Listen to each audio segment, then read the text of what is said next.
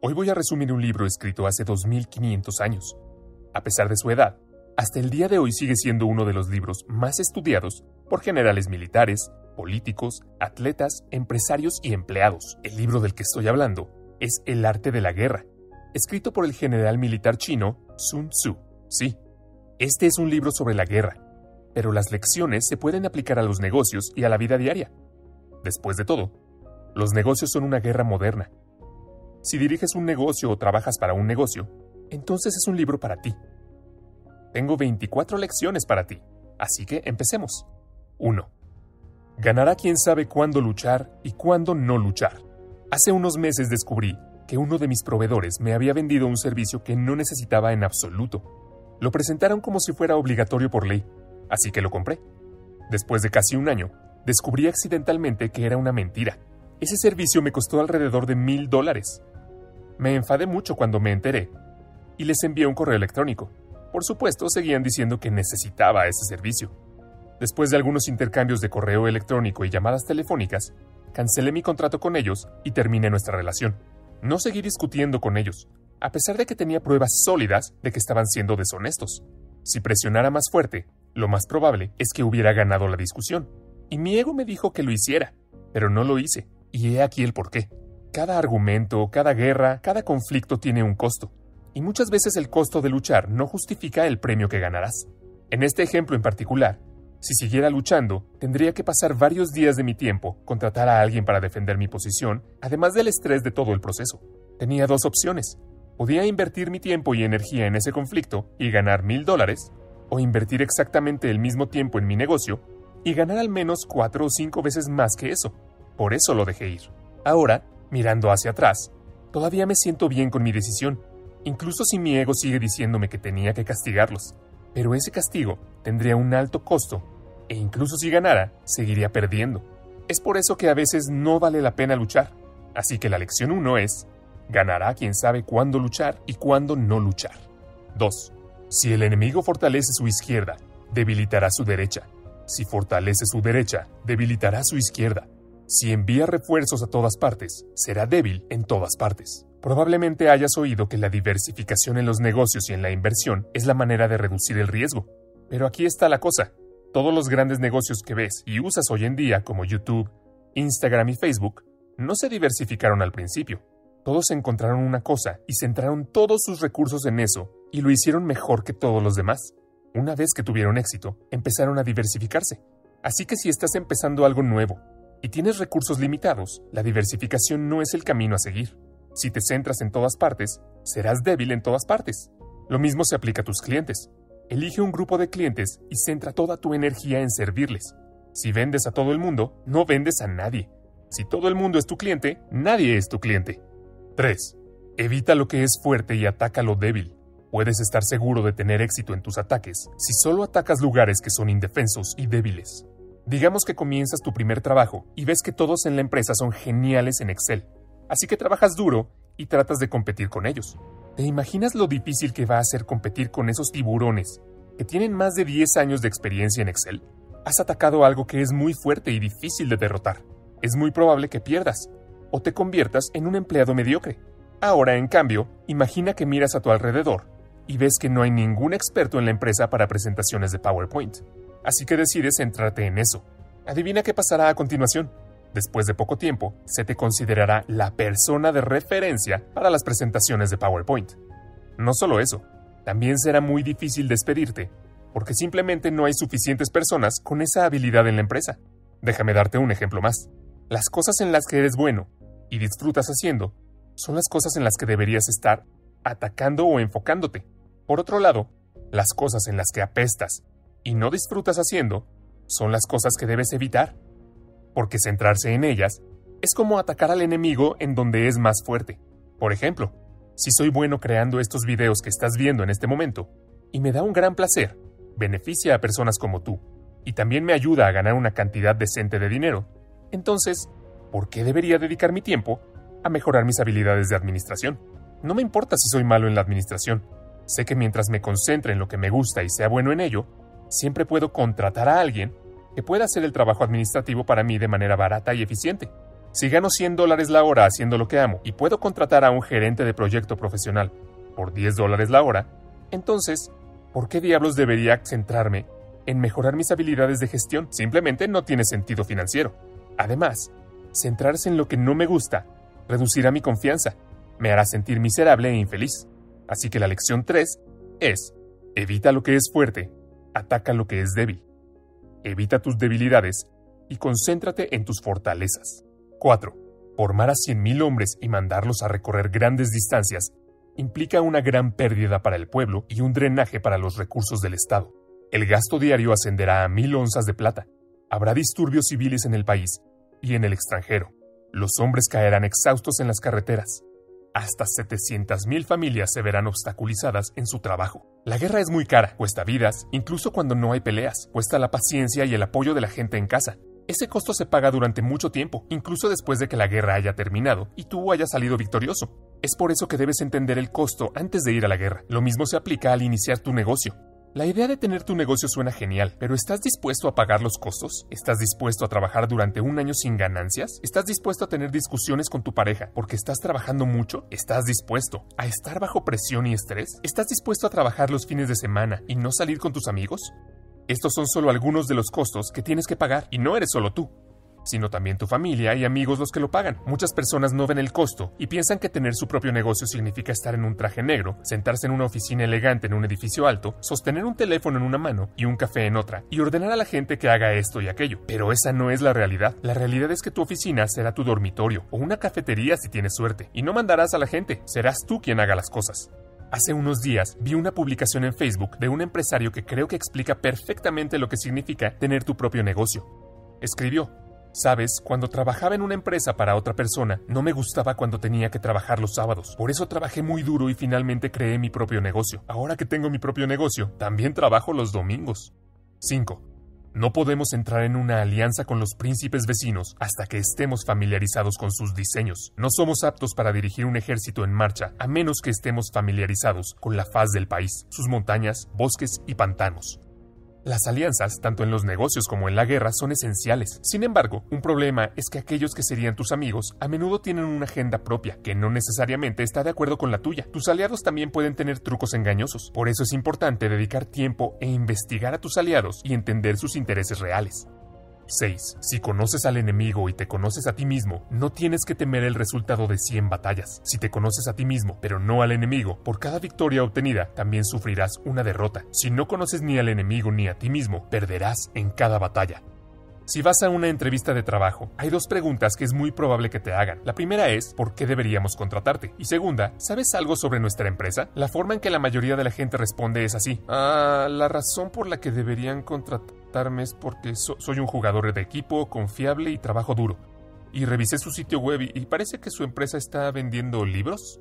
Adivina qué pasa después de tal respuesta. La entrevistadora dice que se pondrá en contacto contigo pronto, pero nunca volverás a saber de ella. Ni siquiera recibes un correo electrónico explicando la razón por la que te rechazaron. Ahora imagina este escenario. Imagina que antes de ir a una entrevista haces una investigación profunda para entender lo que está haciendo la empresa y cuáles son los problemas a los que se enfrentan en estos días. No te detienes ahí. También encuentras a alguien que trabaja en esa empresa y organizas una reunión para obtener más información.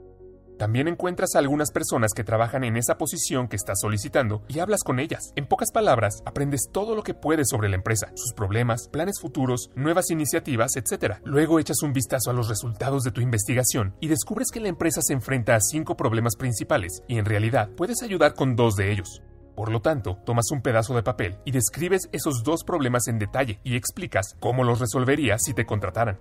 Por ejemplo, dices, su empresa tuvo la mayor cuota de mercado en el número de libros vendidos, pero desde 2018 ha perdido su dominio y sus ingresos han ido disminuyendo cada trimestre desde entonces. Si me contratas como gerente de marketing, aquí hay tres cosas que haré para aumentar las ventas. Número uno, haré XYZ porque lo he hecho en mi trabajo anterior y he obtenido grandes resultados. Número dos, haré esto y aquello, etc. De esta manera, describes los problemas y explicas cómo los resolverías. Si lo haces bien, aquí hay dos cosas que sucederán. Primero, la persona que te entreviste se sorprenderá y te contratarán de inmediato. Segundo, te ofrecerán el salario más alto que pueden ofrecer. Y si lo deseas, incluso puedes empujar más alto. Y ellos estarán dispuestos a aceptarlo, porque ningún otro candidato parecía entender su problema tanto como tú y les proporcionaste una solución. Ahora bien, esta no es una teoría, lo he hecho personalmente y también he visto a otros hacerlo y obtener resultados asombrosos. Funciona, y funciona porque te tomaste el tiempo de conocer a tu enemigo y a ti mismo. Así que la lección 6 es, conoce al enemigo y conócete a ti mismo, y no tienes que temer el resultado de 100 batallas. 7. Cuando se ve a algunos avanzando y a otros en retirada, es un señuelo. Si los que son enviados a sacar agua comienzan por beber ellos mismos, el ejército está sufriendo de sed. Cuando los soldados se apoyan en sus lanzas, se desmayan por falta de comida. Si el enemigo ve una ventaja que se puede obtener y no hace ningún esfuerzo para asegurarla, los soldados están agotados. Si las aves se reúnen en cualquier lugar, está desocupado. Si hay disturbios en el campo, la autoridad del general es débil. Así que probablemente te estés preguntando qué significan todas estas frases para ti, porque la mayoría de ellas son bastante específicas de la guerra y no se aplican a los negocios ni a la vida diaria. Sí, tienes razón, pero si prestas mucha atención, verás que hay una cosa en común en todas ellas, y es que todas son señales. Independientemente de si en los negocios o en la guerra, las señales cuentan una historia muy importante. Los empresarios que son lo suficientemente hábiles como para leer los signos pueden usarlos fácilmente a su favor. Es por eso que debes prestar mucha atención a las señales en tu vida o en tu negocio y entender lo que están tratando de decirte. Por ejemplo, hace poco descubrí que el 75% de las personas que ven mis videos no se suscriben. Eso es un signo que me dice que estoy haciendo un trabajo terrible al convertir a los espectadores en suscriptores. Así que las señales me dicen que debería pedirte que te suscribas más a menudo. Así que aquí estoy, pidiéndote que te suscribas. Entonces, ¿qué te dicen los signos de tu vida? Por ejemplo, si siempre te sientes cansado y somnoliento durante el día, es una señal de que deberías mejorar tu sueño. Si estás a dieta, pero aún así te cuesta perder peso extra, es una señal de que debes cambiar algo en tu dieta.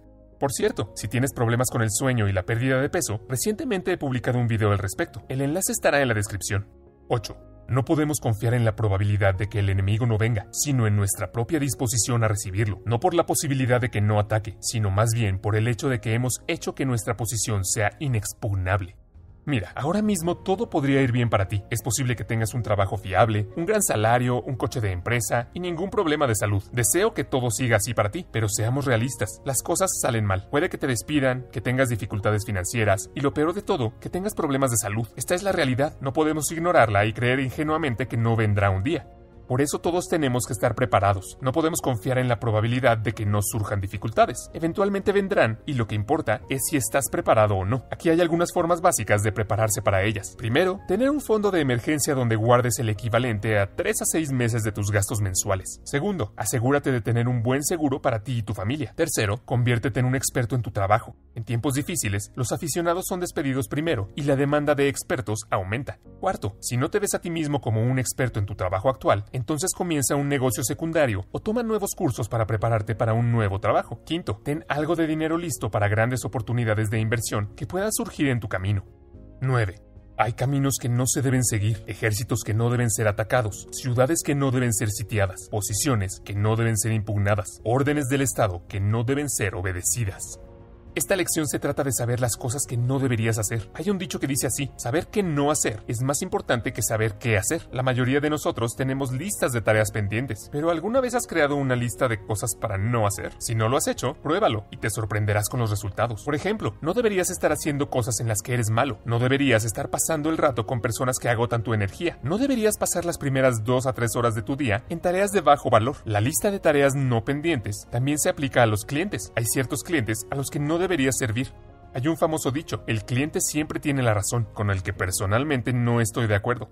El cliente no siempre tiene la razón. El cliente correcto siempre tiene la razón. Hay una gran diferencia. Si atiendes al cliente equivocado, perderán tu tiempo y agotarán tu energía. Deberías tirar a esos clientes como si estuvieras tirando tu basura. Los clientes tóxicos son realmente como la basura y probablemente alguien más los tiró y si continúas sirviéndoles, básicamente te alimentarás de la basura de otra persona. Deja que alguien más se ocupe de ellos y céntrate en los clientes que realmente importan para tu negocio. Si haces eso y no sirves a los clientes equivocados, ahora tendrás tiempo extra que puedes gastar en los clientes que realmente importan, y esto los hará aún más felices y recomendarán tu negocio a clientes aún más similares. Ahora entiendo que en algunas empresas sería difícil elegir a sus clientes, pero muchos propietarios de pequeñas empresas y autónomos pueden hacerlo fácilmente, posicionándose de cierta manera o simplemente rechazando ciertos tipos de clientes con un cierto presupuesto o actitud.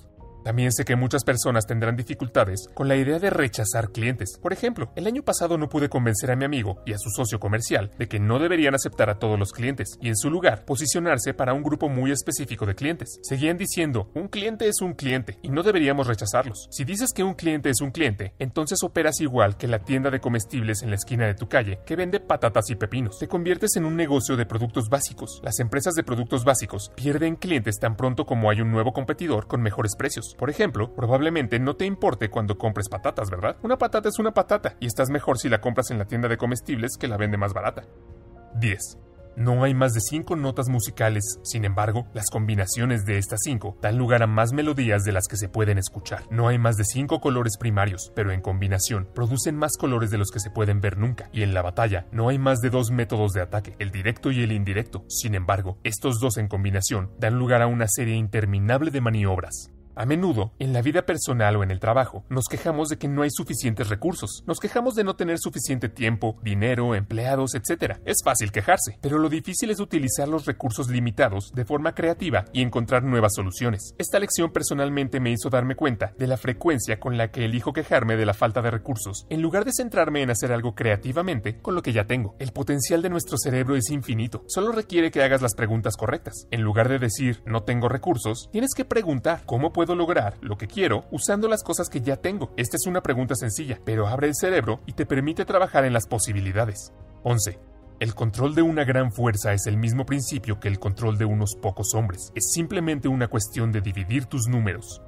¿Alguna vez has notado que a veces una tarea o un proyecto se ve tan grande y aterrador que ni siquiera te atreves a empezar a trabajar en él? Sin embargo, una vez que te sientas y lo descompones en pedazos, te das cuenta de que en realidad no da miedo. De hecho, es bastante sencillo. Cuando se trata de gestionar mis tareas de manera efectiva, una técnica que ha sido tremendamente útil fue nombrar mis días y agrupar mis tareas. Por ejemplo, mis lunes son para tareas administrativas. Este es el día en que respondo a los correos electrónicos y me ocupo de tareas relacionadas con la gestión de la empresa. Los martes, miércoles y jueves son para el trabajo creativo. Estos son los días en que investigo y escribo guiones como este. Por último, el viernes es el día de la reunión, cuando celebro la mayoría de mis reuniones. Algunas semanas es difícil manejar cosas como las que describí, especialmente si no todo el mundo está dispuesto o disponible para reunirse los viernes, pero hago todo lo posible para atenerme a esta fórmula el 90% del tiempo. Esta técnica es genial por cuatro razones. Primero, no estás abrumado y preocupado por las otras 20 tareas, solo te centras en lo que tienes delante por hoy. Segundo, aumenta la productividad y la concentración. Cada vez que cambias una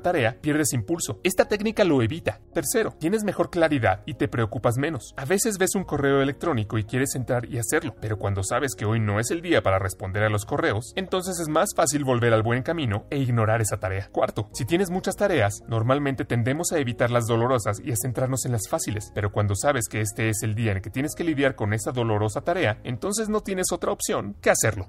12. Echa a tus soldados a posiciones donde no hay escapatoria y preferirán la muerte a la huida. Si se enfrentan a la muerte, no hay nada que no logren. Esto simplemente significa que si estás tratando de conquistar la isla, la mejor manera de hacerlo es quemar las naves. En otras palabras, no tengas un plan de respaldo y haz todo lo posible. Por un lado, creo que es una táctica poderosa porque convierte el debería hacerlo en debo hacerlo. Muchos de nosotros seguimos diciendo que deberíamos hacer esto, que deberíamos hacerlo, pero en realidad nunca lo hacemos. Hay un tremendo poder cuando sabemos que no hay vuelta atrás y es imprescindible. En muchos aspectos de la vida, esta puede ser una táctica muy poderosa, pero en mi opinión, cuando se trata de iniciar un negocio, no es el camino a seguir. Por ejemplo, no tiene sentido dejar tu trabajo el mes que viene y empezar tu negocio, especialmente si no tienes experiencia en la gestión de un negocio. Personalmente no quemé mis naves de inmediato. Empecé el negocio a un lado y finalmente entré y quemé las naves, pero no fue hasta que supe que había al menos un 60-70% de probabilidades de éxito.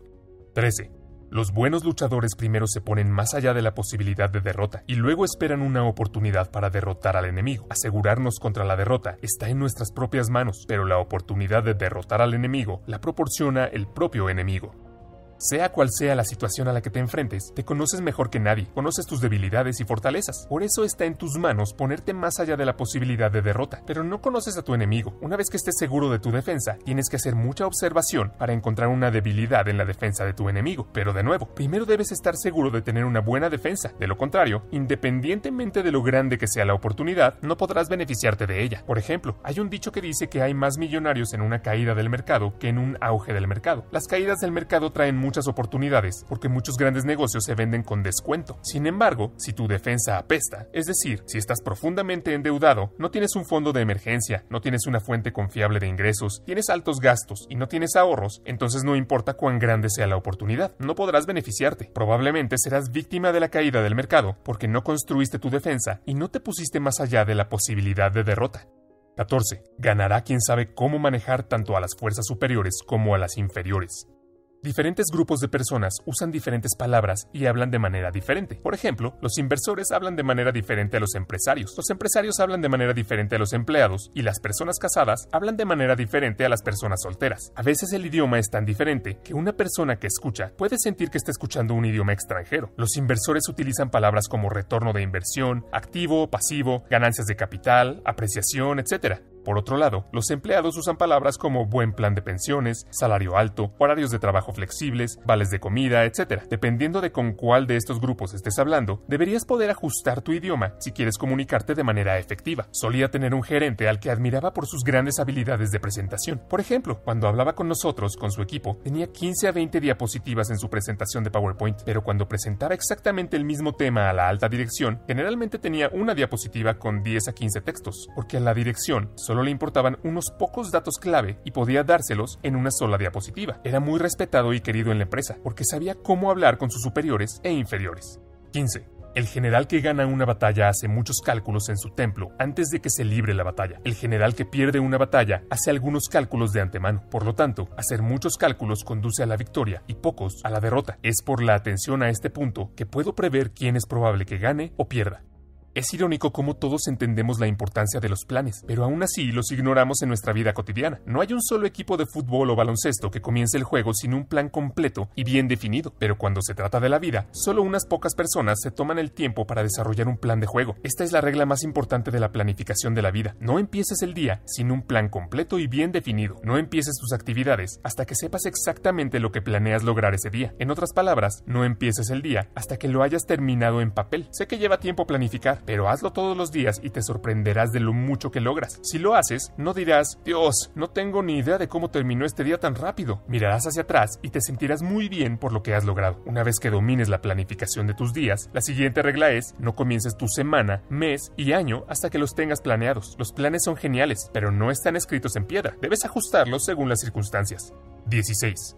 Ganar 100 batallas no es el colmo de la habilidad. Romper la resistencia del enemigo sin luchar lo es. El líder hábil somete a las tropas enemigas sin ningún combate, captura sus ciudades sin sitiarlas, derroca su reino sin largas operaciones en el campo. En términos de negocios, luchar significa competir. Con demasiada frecuencia, las empresas compiten por la cuota de mercado e inician guerras de precios solo para descubrir que han destruido el mercado al reducir los beneficios. Entonces, en los negocios, ¿cómo se gana sin competir? ¿Cómo ganas sin luchar? Bueno, es absolutamente posible, pero no fácil. Hay un gran libro llamado Estrategia del Océano Azul que explica cómo hacerlo. No puedo decirte la estrategia en este video porque no es tan corta, pero en pocas palabras, el autor de ese libro explica que hay dos océanos, el océano rojo y el océano azul. El significa mercado. El océano rojo es rojo porque la competencia es demasiado feroz y la sangre de los competidores ha vuelto roja el agua. Por otro lado, si nadas más allá del océano rojo, hay otro océano que es azul y libre de competencia. Tu objetivo es estar en ese océano azul y el libro explica bien cómo hacerlo. Pondré un enlace a ese libro en la descripción. Si eres un empresario y tienes un negocio en un mercado muy competitivo, este es un libro de lectura obligada. 17. Compara cuidadosamente el ejército opuesto con el tuyo para que puedas saber dónde es sobreabundante la fuerza y dónde es deficiente. En mi clase de marketing en la universidad aprendí una técnica llamada análisis FODA, inventada por un tipo llamado Philip Kotler. Aunque en ese momento no me lo tomaba muy en serio, más tarde en la vida resultó ser una herramienta práctica. En caso de que no lo sepas, FODA significa fortaleza, oportunidad, debilidad y amenaza. Es una herramienta sencilla para analizar una empresa y averiguar cuáles son sus puntos fuertes y débiles, dónde están las oportunidades y las amenazas. Esta es una gran herramienta que puedes usar para analizar tu negocio, tus competidores o simplemente puedes usarla para analizarte a ti mismo como individuo. Esto puede ser especialmente útil si estás en un punto de cruce profesional y no sabes en qué dirección ir. Analízate a ti mismo como si estuvieras analizando a una empresa u otra persona y escribe cuáles son tus fortalezas, las cosas en las que eres bueno, cuáles son tus debilidades, las cosas en las que eres malo y finalmente cuáles son las oportunidades y amenazas que ves en tu vida. Las cosas que pones en las columnas de debilidad y amenaza son las que debes evitar. Tu futura carrera no debe basarse en tus debilidades y amenazas. Lo más interesante para ti son las cosas que pones en la columna fortalezas y oportunidades. Estas dos columnas serán los principales indicadores que te dirán en qué centrarte. Además, si estás planeando ir a una entrevista de trabajo, existe una alta probabilidad de que se te pregunte cuáles son tus fortalezas y debilidades. Es una pregunta bastante básica y se hace mucho, pero muchas personas no pueden dar una respuesta clara. 18. Un ejército puede caminar grandes distancias sin angustia si marcha a través de un país donde el enemigo no está. Esto suena bastante claro, ¿verdad? Si no hay enemigo, entonces es más fácil marchar. Pero veamos, ¿cuántas veces has intentado estudiar o hacer algún trabajo serio mientras mantenías tu teléfono a tu lado y revisabas las redes sociales cada cinco minutos? Ese teléfono es tu enemigo y lo pones en la carretera por la que vas a marchar. ¿Cuántas veces te has puesto a dieta pero aún así has comprado galletas y chocolate y lo has puesto en la nevera? No te das cuenta de que estás poniendo enemigos en tu nevera que buscan momentos débiles para atacarte. Así que para mí esta lección significa crear un sistema en el que elimines a los enemigos para que puedas marchar sin peligro. Si estás intentando leer más, Netflix es tu enemigo. Si estás tratando de mejorar tus notas, entonces los amigos que se preocupan más por beber que por estudiar son tus enemigos. Hace unas semanas resumí un libro llamado Hábitos Atómicos y hablé sobre la importancia de configurar sistemas y expliqué por qué los objetivos son inútiles si en su lugar no tienes sistemas. Si quieres saber más, pondré un enlace en la descripción. 19. Ahora el espíritu de un soldado es más agudo por la mañana, al mediodía ha comenzado a flaquear y por la noche su mente está empeñada solo en regresar al campamento. Un general inteligente, por lo tanto, evita un ejército cuando su espíritu está agudo, pero lo ataca cuando es lento. Este es el arte de estudiar los estados de ánimo.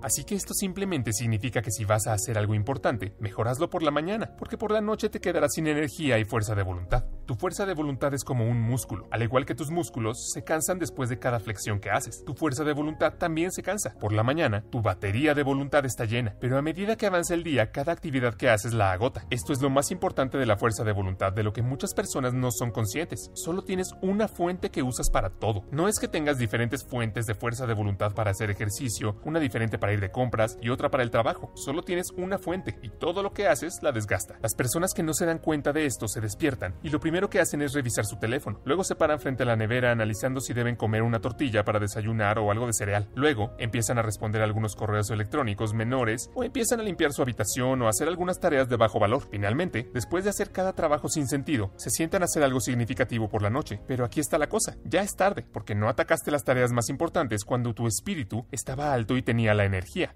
20. Si los soldados son castigados antes de que se hayan apegado a ti, no resultarán sumisos, y si no son sumisos, entonces serán prácticamente inútiles. Si los soldados se han apegado a ti, pero los castigos no se aplican, seguirán siendo inútiles. Por lo tanto, los soldados deben ser tratados en primer lugar con humanidad, pero mantenidos bajo control por medio de la disciplina férrea. Este es un cierto camino hacia la victoria. Hay dos métodos comúnmente utilizados para motivar a las personas, recompensarlas o castigarlas. Muchos directores generales y gerentes de hoy en día utilizan el método de castigo primero para conseguir que los empleados hagan algo, pero incluso el general del ejército que vivió hace 2500 años pensó que no deberías usar el castigo primero. Pocas personas son sumisas por naturaleza y podrían seguir tus órdenes. Sin embargo, comenzar con un enfoque duro corre el riesgo de crear rencores contra ti. En su lugar, si primero obtienes su respeto, entonces aceptarán tu castigo felizmente. 21. Cuando los soldados comunes son demasiado fuertes y sus oficiales demasiado débiles, el resultado es la insubordinación. Cuando los oficiales son demasiado fuertes y los soldados comunes demasiado débiles, el resultado es el colapso. Puedes ser un gran general u oficial, pero si tus soldados son débiles, no hay forma de que ganes la batalla. Lo mismo ocurre en los negocios. Al final del día, es el equipo el que hace el trabajo, no el gerente o el CEO. Por eso es muy importante contratar a las personas adecuadas. Contratar a personas con la mentalidad equivocada y con suficientes habilidades colapsará tu negocio. 22. Es asunto de un general estar tranquilo y guardar el secreto. Tanto en la guerra como en los negocios, la información es fundamental. Un secreto compartido ya no es un secreto, aunque sea una sola persona. Mientras que se puede confiar en algunos, incluso la persona de confianza también puede ser capturada y torturada por su conocimiento. Pueden ser chantajeados o sobornados. Cuanto más crítico sea el conocimiento, menos deberían saberlo. Por lo tanto, a menudo es mejor mantener planes importantes para uno mismo. 23.